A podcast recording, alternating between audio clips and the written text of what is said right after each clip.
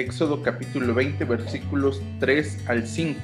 No tendrás dioses ajenos delante de mí, no te harás imagen, no te inclinarás a ellas, ni las honrarás. El primero de los mandamientos que Él les da es el de no te harás imágenes y no te inclinarás ante ella. Un ídolo a la luz de la Biblia es todo aquello que interfiere para que Dios y nosotros seamos uno solo. Y esto puede ser una persona, puede ser una cosa, puede ser un animal, puede ser un pensamiento, puede ser cualquier cosa. Por eso Dios nos dice, no te hagas imágenes. No permitas que nada en la tierra te deslumbre, por lo que, porque lo que hay en el cielo es mucho mejor. Y eso es en el plano físico. Ahora, si nos vamos al plano espiritual, no dejes que nada se interponga entre tú y Dios, entre Dios y. ¿Por qué?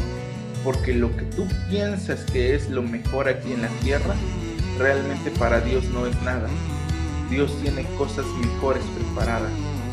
Y, a veces el ídolo puede ser eh, un amigo que nos dice, no, no, no vayas a la iglesia de repente, o, o vente, vamos a chatear en la noche y no, no ores, o vente, este, quítate un poquito de tus responsabilidades y demás.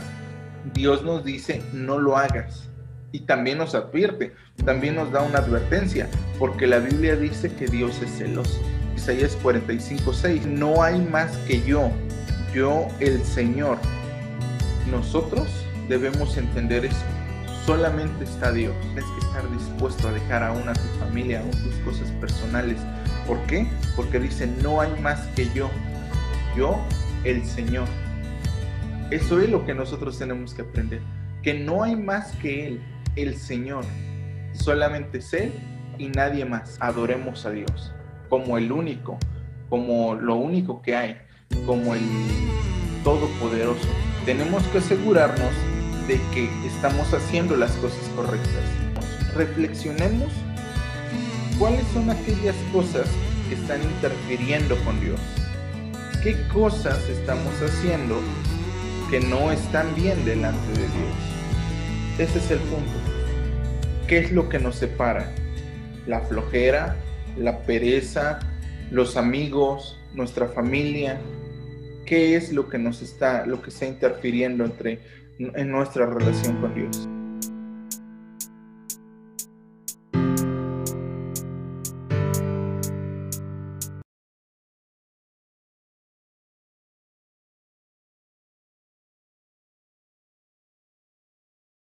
Éxodo capítulo 20. No usen mi nombre sin el respeto que se merece. Si lo hacen, los castigaré. Recuerden que el sábado es un día especial dedicado a mí. Tomar el nombre de Dios en vano, en primer lugar, sí, consiste en blasfemar su nombre. El segundo, incluye el jurar en vano. El sentido más práctico de tomar el nombre de Dios en vano es cuando nosotros decimos que lo amamos y en realidad no. Cuando le llamamos Padre y no respetamos sus decisiones y no lo obedecemos. O cuando le llamamos Señor y tampoco nos queremos, no, queremos obedecer a lo que Él nos está diciendo. Y hay muchas veces que nosotros decimos, ah, es que yo soy cristiano y no nos comportamos como tal. Es que yo soy hijo de Dios y no nos comportamos como tal. Sean honestos, sean hombres de verdad, eh, que tengan verdad en sus palabras. Si vamos a hacer algo, que sea honesto, que sea de verdad. Si no lo queremos hacer, digámoslo. No tengo ganas de hacerlo, no quiero hacerlo, no lo voy a hacer. Pero también al mismo tiempo que decimos la verdad, seamos responsables de eso. Génesis capítulo 1 habla acerca de la creación Luego habla de, la santificación de un séptimo día, el día de descanso. Shabbat significa literalmente eh, reposo o descanso o tiempo de júbilo. El día de descanso fue creado por causa del hombre eh, y no el hombre por causa del día de descanso. Disfrutemos ese día. A veces nos centramos tanto en las actividades que no tomamos un tiempo para descansar para reflexionar, para guardarlo, para realmente dedicarlo a Dios. Entre todas las cosas que tienes que hacer, tómate un descanso. O sea, realmente tómate un descanso. Pero un tiempo en el que reflexiones, porque para eso es el día de descanso, para reflexionar sobre lo que Dios nos dio en la semana pasada. ¿Qué fue lo que Él hizo? ¿Cuántas veces me libró de la muerte? ¿Cuántas veces trató Dios de enamorarme y yo lo rechacé? ¿Qué es lo que Él hizo en esta semana?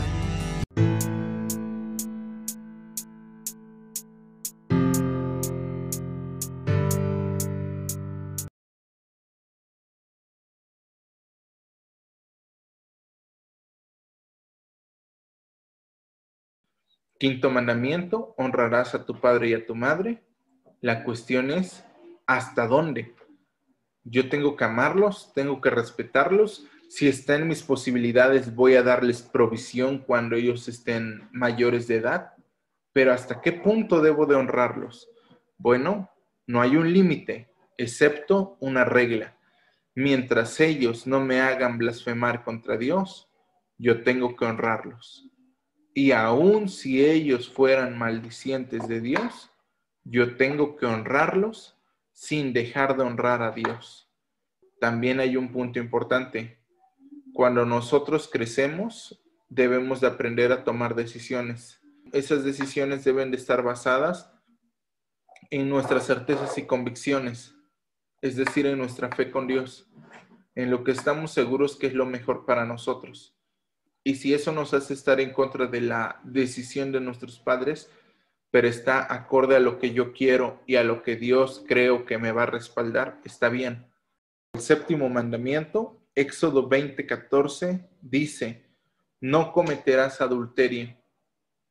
El adulterio comienza desde el pensamiento, desde que uno desea a otra persona. Solo hay dos sexualidades, masculino y femenino hombre y mujer, varón y hembra, son sinónimos únicamente.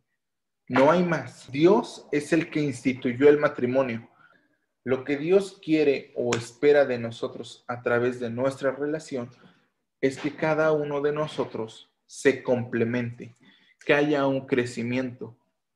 Dios lo que nos da a entender es, espera. ¿Sabes por qué? Porque es el regalo de bodas es como si Dios nos dijera, eso es lo que yo te voy a regalar. No lo abras antes de tiempo. ¿Por qué? Porque sí, te va a gustar.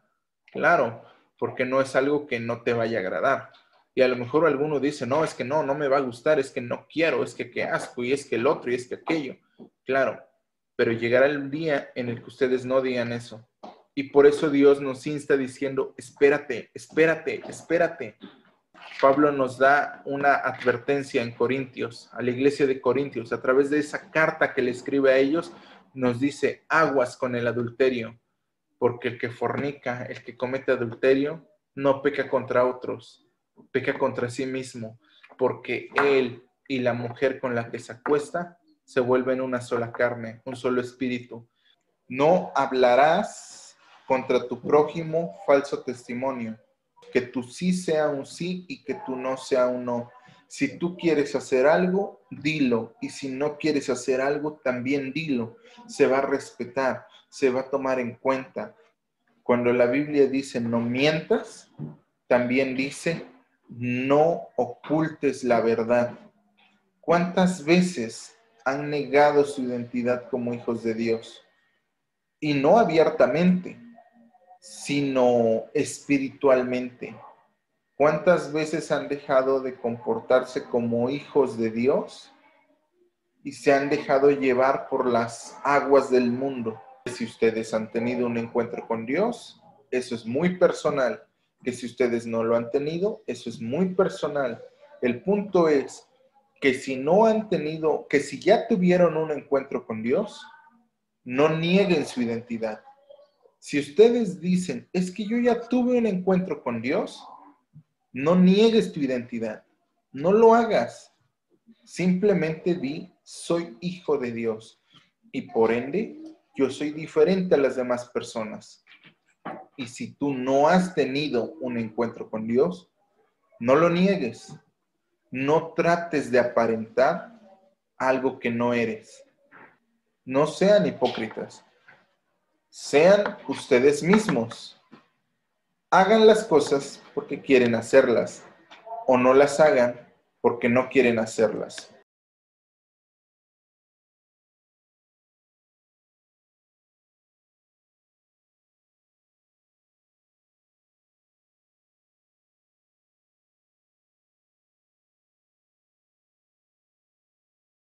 Éxodo 20:15, no robarás, no hurtarás, no sustraerás, no aprehenderás, no, no te llevarás las cosas, no robarás. Es una frase sencilla que implica que nosotros tenemos propiedad sobre algo, sobre algo que se nos ha dado, sobre algo que nos hemos ganado quizás. Simplemente es no tomar lo que no es nuestro. Pero, ¿de qué maneras podemos robar? La forma más común y en primer lugar es tomar aquellas posesiones que no son nuestras. Robar implica quitarle sus posesiones a otra persona. La segunda forma, un poco menos común, es robar las cosas que la otra persona tiene pero que no somos conscientes de que lo estamos robando. ¿Sale? Hay una forma consciente que es robar premeditadamente. Diría Salomón, tú lo piensas y tú lo haces. Diría eh, Pablo, tú piensas lo que quieres y tus pasos te llevan a realizarlo. El robo implica más pecados. Para poder robar, nosotros mentimos. El robar implica mentir. Y el mentir implica tomar el nombre de Dios en vano. Y tomar el nombre de Dios en vano implica el haber blasfemado contra Dios, el, el no reconocerlo, el haber sido rebeldes. ¿Y se acuerdan?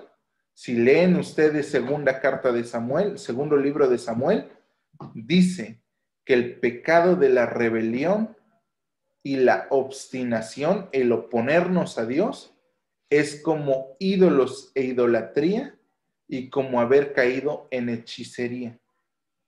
Robar nos lleva a una gama amplia de cosas y por ello también podemos observar el, el décimo mandamiento. No codiciarás. No codicies. ¿Por qué? Porque la envidia no es solamente desear lo que la otra persona tiene, sino el desear que la otra persona no lo tenga. ¿Cuántas personas han dejado de creer en Dios porque vieron algo negativo en el cristianismo a través de nosotros? Cuando le tomas atención de vida a las personas, no robas. Cuando reconoces que cada quien tiene lo que Dios ha provisto, ya no codicies. Cuando tienes todo, no necesitas nada. Pero cuando tienes mucho, tú vas a querer tener mucho más. Cuando nosotros tenemos mucho, vamos a querer más. No nos va a saciar lo que tenemos. Vamos a decir, quiero más, quiero más, quiero más. Y va a llegar el momento en el que sea tanto nuestro deseo que nos lleve a cometer otros pecados. Pero cuando reconocemos que tenemos todo lo suficiente con lo que Dios nos ha dado, no vamos a necesitar más. Vamos a decir, voy a usar lo que Dios me ha dado.